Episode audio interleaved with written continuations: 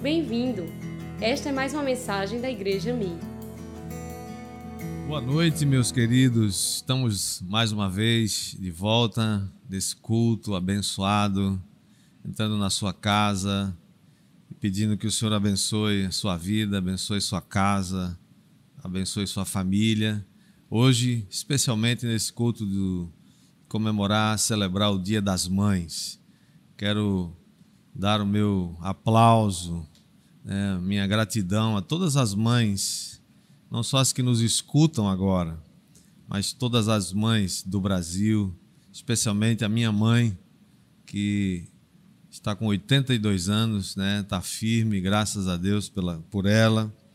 E mais uma vez poder, estamos aqui no templo da Igreja Mir, com as cadeiras vazias, mas com o coração cheio de alegria, sabendo que esse tempo é um misto né, de tristeza por a gente não poder estar juntos, mas também uma grande expectativa daquele dia que a gente vai estar de volta.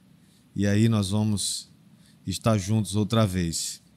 Hoje não podia deixar de ser né, uma mensagem que tem a ver com o Dia das Mães ou com as mães.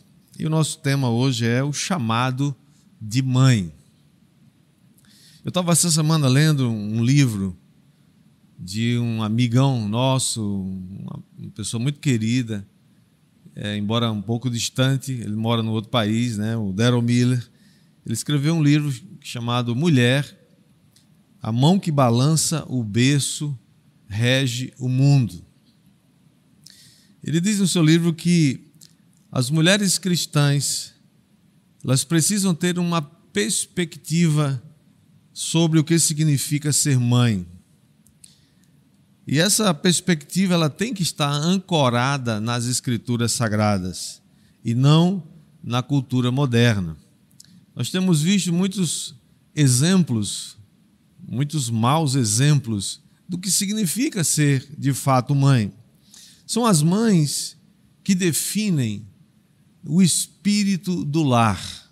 A mãe, a mulher, é o ser de maior influência no lar, na casa. Portanto, é no lar que os futuros cidadãos estão sendo criados, estão sendo mantidos, estão sendo nutridos.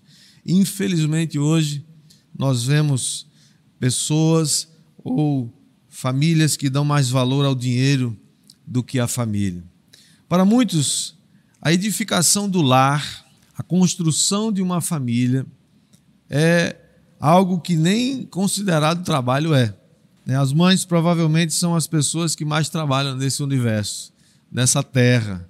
Não tem hora para começar nem para terminar, não tem é, jornada definida, é jornada permanente, 24 horas por dia. E elas passaram a ser definidas apenas como dependentes ou como alguém que depende de uma outra pessoa, alguém é, que não trabalha ou que até é chamada pejorativamente de dona de casa ou doméstica. Uma doutora chamada Anne Crittenden escreveu um livro chamado O Preço da Maternidade. E ela diz que a ideia de que o tempo gasto com um filho é tempo perdido. Essa ideia de que gastar tempo com o filho é tempo perdido é algo que está impregnado na cultura, é algo que está impregnado no pensamento econômico tradicional. Assim, por causa disso, né, o futuro de qualquer nação está em perigo. Quando as mulheres são atraídas para longe do trabalho absolutamente necessário, crítico e sensível de edificar lares e criar filhos. Nossa sociedade atual ela tem tratado o trabalho das mães como algo de pouco valor, né? bem menos valioso do que o trabalho que as pessoas fazem na área dos negócios, por exemplo. Cada vez mais nós temos visto é, o trabalho sublime, trabalho extraordinário é, de criar filhos relegado a um segundo plano, né? sendo jogado para as margens da vida. Estamos, infelizmente, terceirizando a preparação do caráter daqueles que vão governar a nação no futuro. E não é, portanto, de, é, de se estranhar que a gente veja hoje tantos é, adultos né, infantis que não sabem relacionar-se uns com os outros, emocionalmente instáveis, que não sabem lidar com a frustração e porque não sabem lidar com as diferenças, com não sabem sentar e conversar, eles acabam indo pela, pelo lado da violência, da, da agressão. É aqueles casos que você já deve ter ouvido falar de que o namoro acabou, porque o relacionamento acabou, o cara vai lá e quer matar a mulher, quer brigar. Eles não sabem, não entendem, porque eles não foram treinados para saber se relacionar com as pessoas. A mensagem que as mulheres recebem hoje, na verdade, qual é? É que para que elas sejam tudo o que elas podem ser, elas têm que definitivamente ser livre de crianças, ser livre de filhos. Qual é a máxima que a gente tem ouvido muito hoje? Filhos são caros, dão muito trabalho e atrapalham a carreira. Um vídeo que talvez você tenha visto, está na internet, você pode ir lá ver, fala sobre a população mundial, sobre a evolução da população mundial. Você vai ali, é, o autor daquele vídeo diz que para que uma sociedade se mantenha, ela sobreviva, para que uma cultura prevaleça ao longo do tempo, ela precisa ter 2,1 filhos por mulher ou por casal. Nós estamos perigosamente nos aproximando de um filho por casal. Há nações hoje que estão assim, na Europa principalmente, eles não querem mais ter filhos, eles querem ter cachorros, eles querem ter outras coisas que não filhos. A consequência disso é que as nações e muitas culturas estão agora à beira da extinção. Muito provavelmente, daqui a alguns anos, você não verá mais as nações como você as vê hoje, como elas existem hoje. Essa geopolítica vai mudar na próxima geração, muito provavelmente. Em contrapartida, aquele vídeo diz que você ah, percebe que as, as famílias muçulmanas, por exemplo, hoje têm de quatro a seis até oito filhos. E eles estão crescendo em todos os lugares, especialmente na Europa. O desfecho dessa história, muito provavelmente, já está escrito. Já está na parede, como aconteceu ali naquele banquete com Beltesazar. A Europa, como nós a conhecemos hoje, a Europa secularizada, sem Deus, que deu as costas para o cristianismo, muito provavelmente vai se tornar uma Europa muçulmana em, em uma ou no máximo duas gerações. Pergunta é: qual é a resposta? Como é que a igreja lida com isso? Como é que nós podemos preservar a bendita palavra de Deus e como nós podemos ser, dar as costas a essa ideia mundana que nós temos visto, uma ideia secularizada, destruidora, que está afetando a família de um modo violento.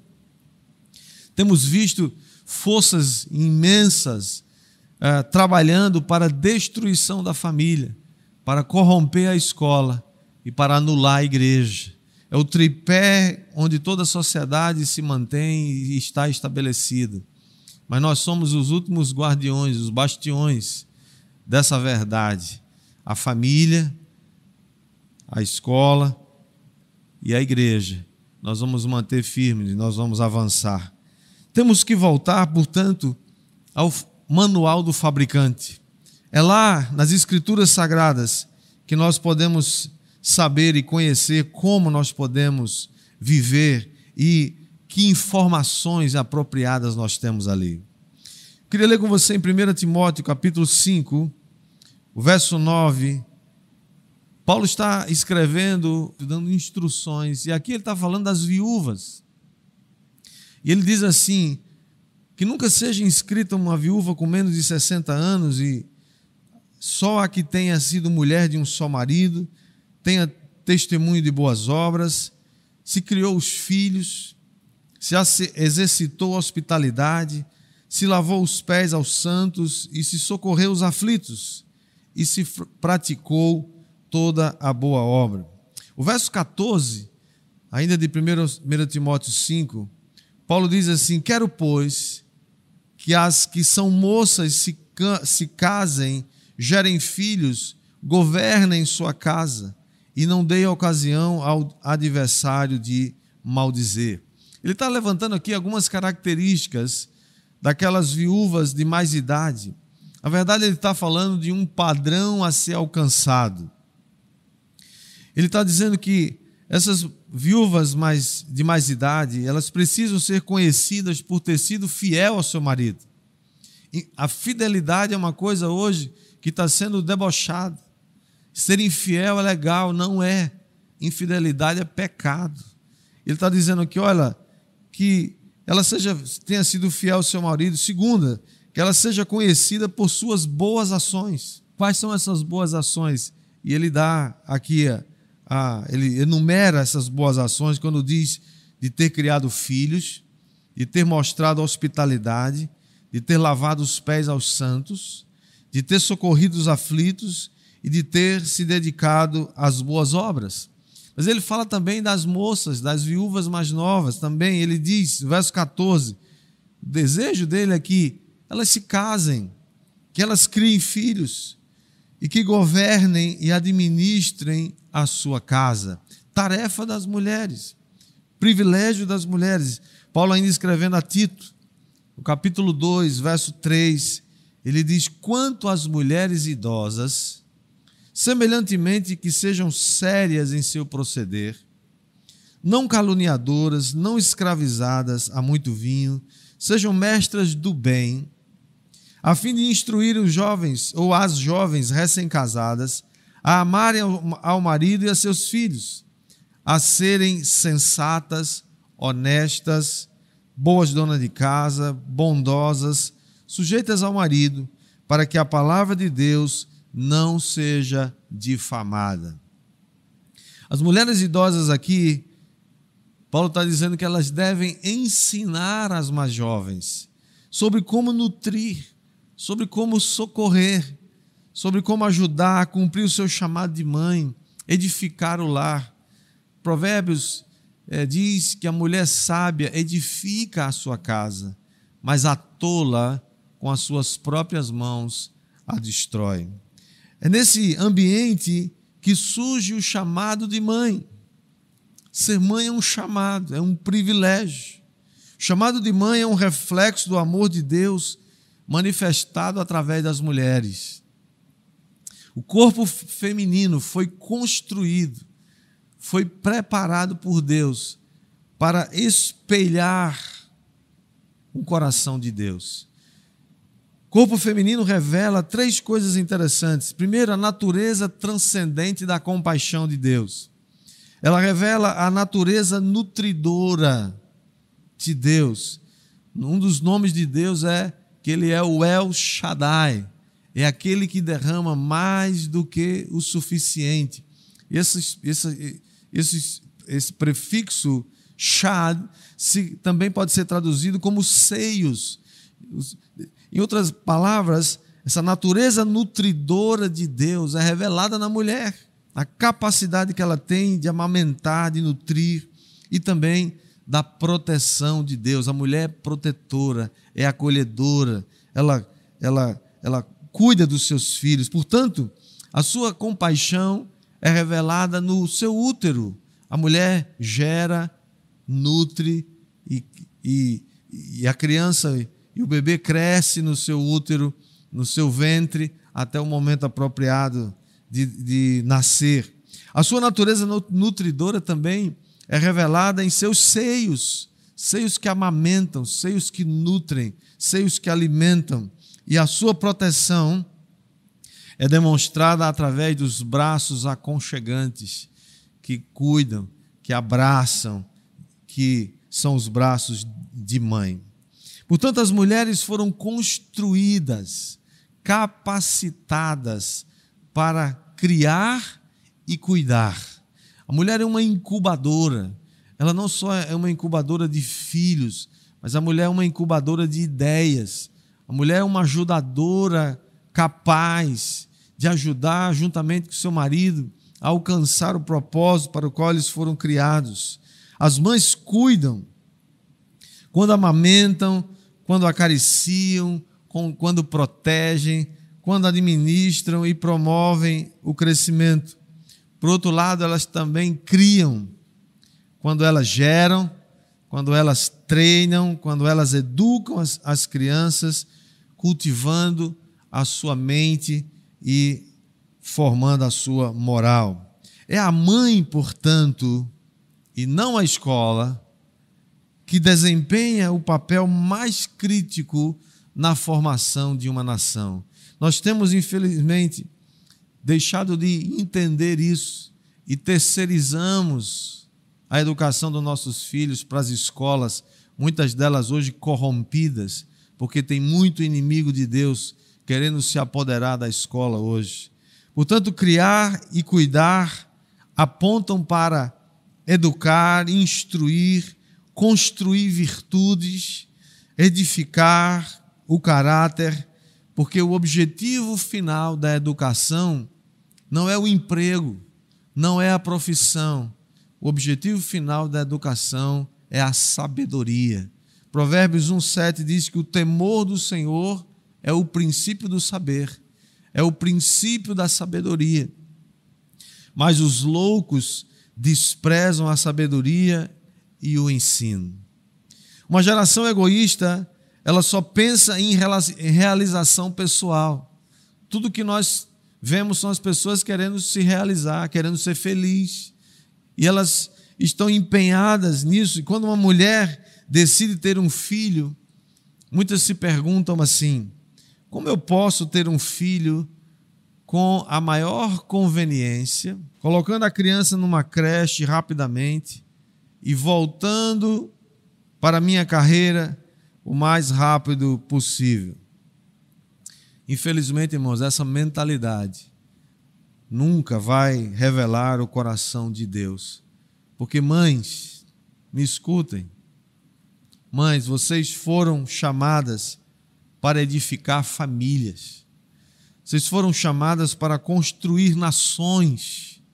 Vocês foram chamadas para edificar famílias, exemplo dessa influência. Estão presentes em muitos lugares, inclusive nas Escrituras Sagradas. Olha o que acontece com Eva.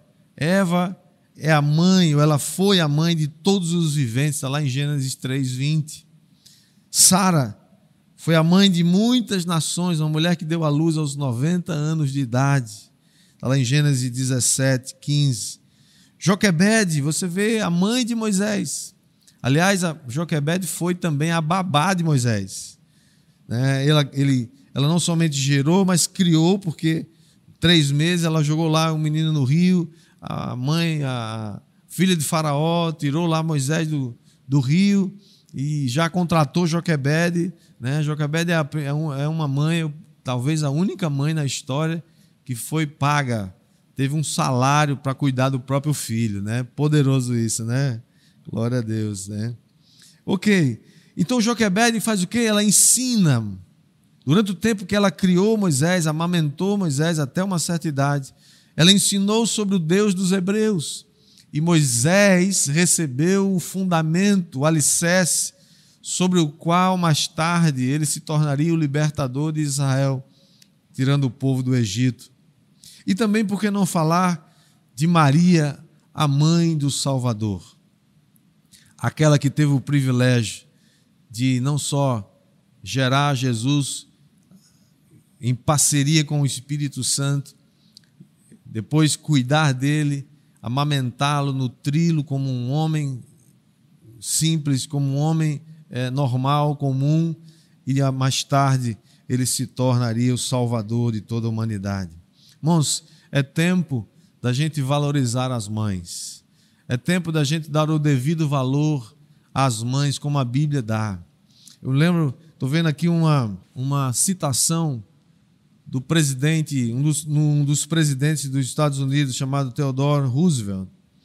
E ele disse uma vez, reconhecendo o papel das mães, ele disse assim: a boa mãe, a mãe sábia, é mais importante do que até mesmo o homem mais capaz. Sua carreira é mais digna de honra e é mais útil para a comunidade do que a carreira de qualquer homem. Não importa quão bem-sucedido ele, ele seja. Sem o chamado de uma mãe presente, irmãos, uma nação não pode prosperar e não pode sobreviver. Os seus cidadãos jamais terão o caráter necessário sem a presença de uma mãe piedosa que ensine a verdade a seus filhos.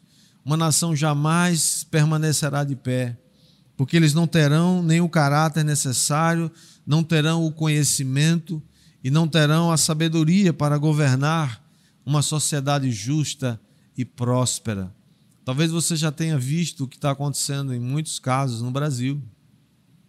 Muitos governantes que não deveriam estar lá, porque eles nunca tiveram o caráter, nunca tiveram a segurança da sabedoria, do conhecimento, do entendimento, da firmeza, da, da integridade suficiente para estar onde eles estão.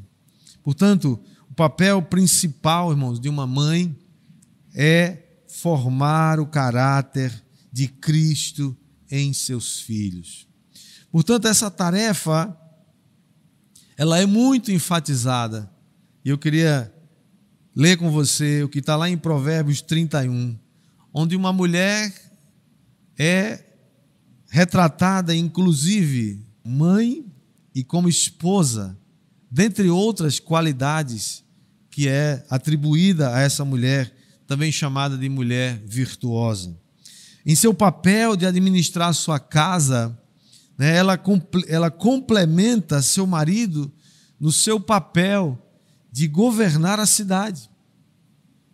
E é claro que nenhuma mulher pode pretender ter todas essas qualidades que essa mulher de Provérbios 31 tem, mas ela vai desejar, toda mulher precisa desejar ter essas qualidades que edificam um ambiente familiar saudável, equilibrado, emocionalmente estável.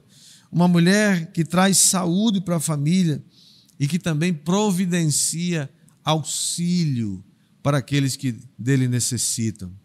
Eu quero ler com você Provérbios 31, a partir do verso 10, que diz assim: Mulher virtuosa, quem a achará? O seu valor muito excede o de finas joias. O coração do seu marido confia nela e não haverá falta de ganho. Ela lhe faz bem e não mal todos os dias da sua vida. Busca lã e linho e de bom grado trabalha com as mãos. É como um navio mercante. De longe traz o seu pão e ainda à noite já se levanta, dá mantimento à sua casa e a tarefa às suas servas. Verso 16 diz: Examina uma propriedade, adquire-a, planta uma via com as rendas do seu trabalho, cinge os lombos de força e, força e fortalece os braços. Ela percebe que o seu ganho é bom, a sua lâmpada não se apaga de noite. Estende as mãos ao fuso, mãos que pegam na roca, abre a mão ao aflito e ainda a estende ao necessitado. Não, no tocante à sua casa, não teme a neve, pois todos andam vestidos de lã escarlate. Faz para si cobertas, veste-se de linho fino e de púrpura. Seu marido, ela é uma mulher casada. Seu marido é estimado entre os juízes quando se assenta com os anciãos da terra. Ela faz roupas de linho fino e vende-as, e dá cinta aos mercadores. A força e a dignidade são os seus vestidos, e quanto ao dia de amanhã, não tem preocupações. Fala com sabedoria e a instrução da bondade está na sua língua. Atende ao bom andamento da sua casa e não come o pão da preguiça. Levantam-se seus filhos, ela é mãe, e lhe chamam ditosa. Seu marido a louva, dizendo: Muitas mulheres procedem virtuosamente, mas tu a todas sobrepujas. Enganosa é a graça, e vã a formosura, mas a mulher que teme ao Senhor, essa será louvada. Dá-lhe do fruto das suas mãos, e de público a louvarão as suas obras. Essa mulher extraordinária, que é esposa, que é mãe, e que tem todas essas qualidades, por exemplo, ela se preocupa com os pobres e necessitados. Verso 20. Ela administra bem a sua casa, irmãos, é uma das coisas que nós precisamos hoje, as mulheres precisam entender isso. Mulheres cuidam da casa. É, é claro que o marido faz parte disso, mas elas precisam entender que elas cuidam, é sua atribuição. Ela se levanta cedo e dá mantimento à sua casa e tarefa às suas servas. Ela é alguém cujas obras são conhecidas no mercado de trabalho e em, e em praça pública também. O verso 31 que lemos diz: Dá-lhe do fruto das suas mãos e de público a louvarão as suas obras. Ela não é uma mulher que está enclausurada dentro de casa, entre quatro paredes. Ela também tem algumas qualidades. Ao contrário, a influência dessa mulher ela se estende ao mundo e junto com seu marido, ela é parte, ela é faz parte de uma equipe, ela é vice-regente da criação juntamente com ele. Virtudes extraordinárias essa mulher tem. Seu marido confia nela, ela faz bem todos os dias da sua vida. Essa mulher tem trabalho, ela não come o pão da preguiça, versos 27. Ela é uma mulher empreendedora. Ela sabe fazer negócios. Verso 16 diz que ela examina uma propriedade e compra. Ela adquire uma, uma vinha e planta. Ela é uma mulher tremenda e ela, ela faz isso com as rendas do seu trabalho. Diz também que ela é uma mulher diligente. verso 21 diz que ela não teme a neve, o frio. Por quê? Porque todos na sua casa estão preparados, estão cobertos de lã é uma mulher sábia, ela fala com sabedoria, verso 23 diz: por isso que ela está edificando a sua casa. O verso 26 ainda diz que ela é uma pessoa extraordinária na comunicação. Ela sabe falar. Toda mulher sábia sabe falar. Toda mulher sábia não é, não é rixosa. Toda mulher sábia não fica gritando. Toda mulher sábia não fica, né, com aquelas coisas aradas toda, né? Não fica com aquela mulher gasguita, pelo amor de Deus, gente, que é isso? Né? A mulher sabe, sabe falar. Aqui está dizendo. Aqui está dizendo que a instrução da bondade está na sua língua. Ela é uma mulher tremenda, ela é uma mulher eficaz, ela é uma mulher que sabe falar. E por último, ela é esposa e a mãe. Né? Os versos 28 e 29 diz que os seus filhos se levantam e a chamam ditosa, a elogiam. Essa é uma mulher, uma extraordinária. O seu marido, esse é apaixonadão, esse camarada. Olha só, ele diz: seu marido a louva, dizendo: muitas mulheres procedem virtuosamente. Tem muita mulher por aí fazendo as coisas direito, tem muito, mas você, meu amor, você a todas sobrepuja, você é melhor do que todas elas. Essa é uma mulher que entendeu que o seu lar é o alicerce do mundo. Essa mulher entendeu que a sua casa é o centro de irradiação de cultura para essa terra. E não as redes de TV que estão, estão liberando lixo na, na sala da sua casa. O lar edificado na rocha que é Cristo é o lugar ideal, é o lugar que Deus planejou para que a cultura, a boa cultura, seja espalhada por toda a terra. Essa mulher entendeu que a sua tarefa não é de brigar com o marido, não é de, não é de criar ah, eu e ele é, não, sua tarefa não é ser melhor ou se igualar a seu marido. Não, ela entende que sua tarefa é ajudar o marido a construir uma família. Sua tarefa é construir uma, uma sociedade forte e temente a Deus, porque não existe nação forte sem famílias fortes.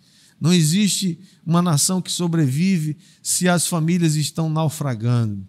Essa mulher é de fato realmente preciosa. Ela é mais preciosa do que os rubis. Ela tem o seu valor muito maior. O verso 10 diz que o seu valor excede ao de finas joias. Ela é uma mãe extraordinária. Ela entendeu o seu chamado de mãe o seu chamado de esposa, o seu chamado para ser o ser de maior influência na face da terra. O diabo tem mentido para muitas mães e muitas mulheres, dizendo: sai de casa, vá encontrar significado no mercado de trabalho, vá ser alguém que encontre um bom emprego e seja feliz. Isso é mentira. Nada contra pessoas, mulheres que trabalham e é uma benção. Não estou dizendo que não deve fazer isso, estou dizendo que essa é o, esse pode ser o canto da sereia, o canto da mentira. As mulheres não podem abandonar o seu lugar maior, mais sublime, sua tarefa mais extraordinária, a oportunidade maior que Deus nos deu.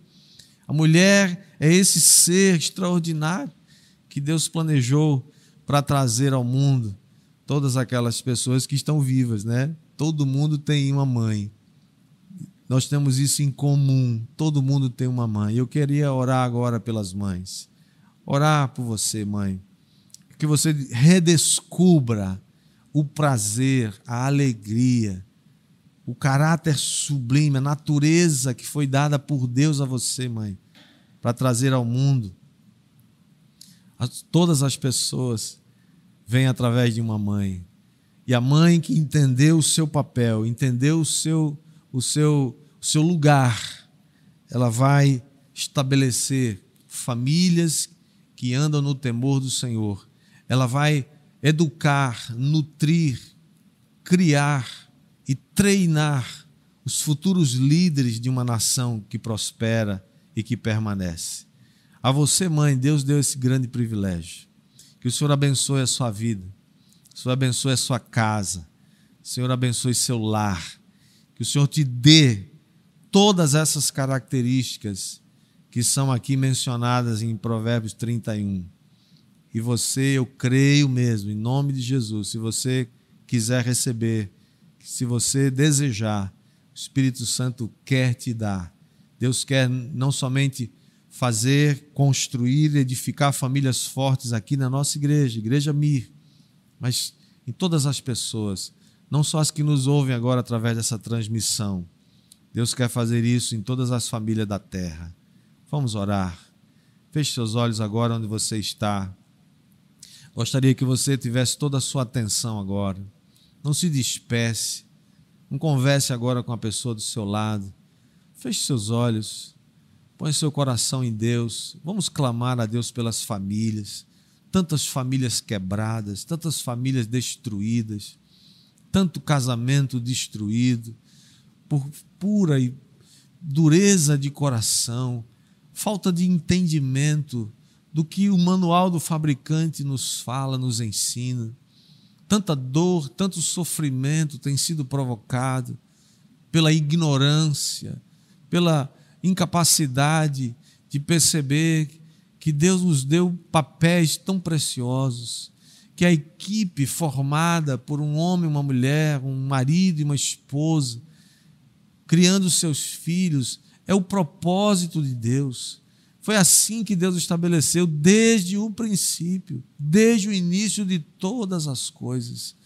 Eu quero orar agora por cada mãe, por cada esposa, por cada marido, cada família. Pai, eu quero te agradecer, Senhor, porque o Senhor não nos deixou sem saber ou ignorantes a respeito da tua vontade.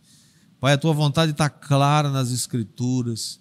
Pai, especialmente eu oro pelas mães, que nesse dia das mães, Senhor, recebem o carinho dos seus filhos. Eu oro por aquelas que porventura não estão longe agora, por motivos é, de distância, de distanciamento social. Eu oro para que o Senhor visite agora cada mãe, cada uma seja tocada agora e ela receba, cada uma receba do Senhor um toque especial. Mas principalmente eu te peço que cada uma receba do Senhor, redescubra em Deus o seu valor, o seu papel, papel de mãe extraordinário, maravilhoso, que Deus estabeleceu. Eu oro, Senhor, para que aquelas mães que ainda não descobriram a sublimidade de ser mãe, Senhor, traz a luz agora. Pai, que toda toda mentira a respeito, Senhor, de criar famílias, filhos, seja agora quebrado, que toda mentira seja desvendada agora. Pai, e todos nós possamos descobrir em Deus como é maravilhoso cumprir o chamado de Deus para a nossa geração. Permita, Senhor, que sejamos pais, mães, que andam no temor do Senhor e que cada casa, cada família receba do toque especial agora do Senhor. E, e, se alegre, receba paz, receba alegria, receba provisão para abençoar a sua casa, a sua família. Eu declaro sobre cada família que nos ouve agora a tua bênção, Senhor, a bênção do Pai, do Filho e do Espírito Santo em nome de Jesus. Em nome de Jesus. Em nome de Jesus. Meus queridos, quero declarar sobre a sua vida que essa semana vai ser uma semana abençoada. Aliás, você já sabe, essa próxima semana nós estaremos celebrando, comemorando mais um aniversário da Igreja Mir. Estamos completando 18 anos de abençoada existência. Você faz parte dessa história. Quero convidá-lo a fazer parte. Nós vamos estar celebrando todos os dias. Cada dia teremos uma live diferente, com alguém diferente, celebrando, comemorando esse momento. Em todas as nossas células estaremos lembrando desse momento, orando pela igreja, agradecendo a Deus. É um momento de muita gratidão por mais um ano de existência. Que assim o Senhor te abençoe, te guarde, te guarde desse vírus, te guarde do medo, te guarde de todo ataque nas emoções, da ansiedade. O Senhor te fortaleça, te dê uma semana abençoada. Vai passar, vai passar. Aliás, eu queria terminar contando essa historinha rapidinho, em poucos segundos. Um rei perguntou assim a um sábio, disse: "Eu queria que você construísse uma frase que eu colocasse aqui diante do meu trono, para que quando eu estivesse muito triste, essa, essa frase me levantasse.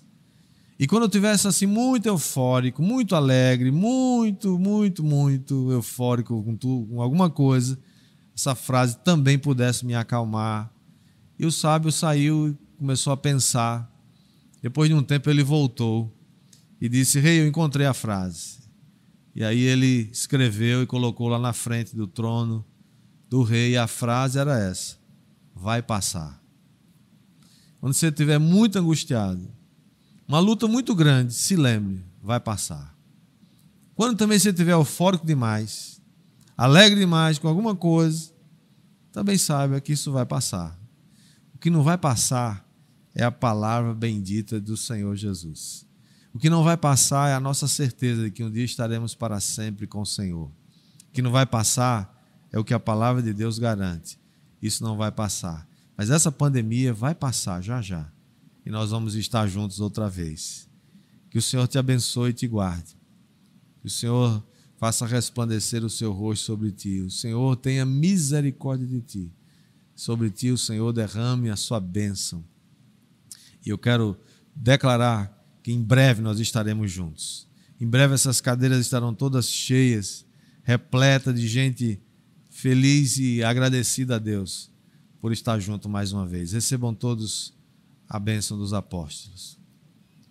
que a graça do Senhor Jesus, o amor de Deus, o nosso Pai celestial, a comunhão, as consolações do divino, santo e doce Espírito Santo sejam sobre todos nós, sobre toda a igreja de Cristo espalhada em toda a face da terra, hoje e para todos sempre. Amém e amém. Deus abençoe, queridos. Uma boa semana.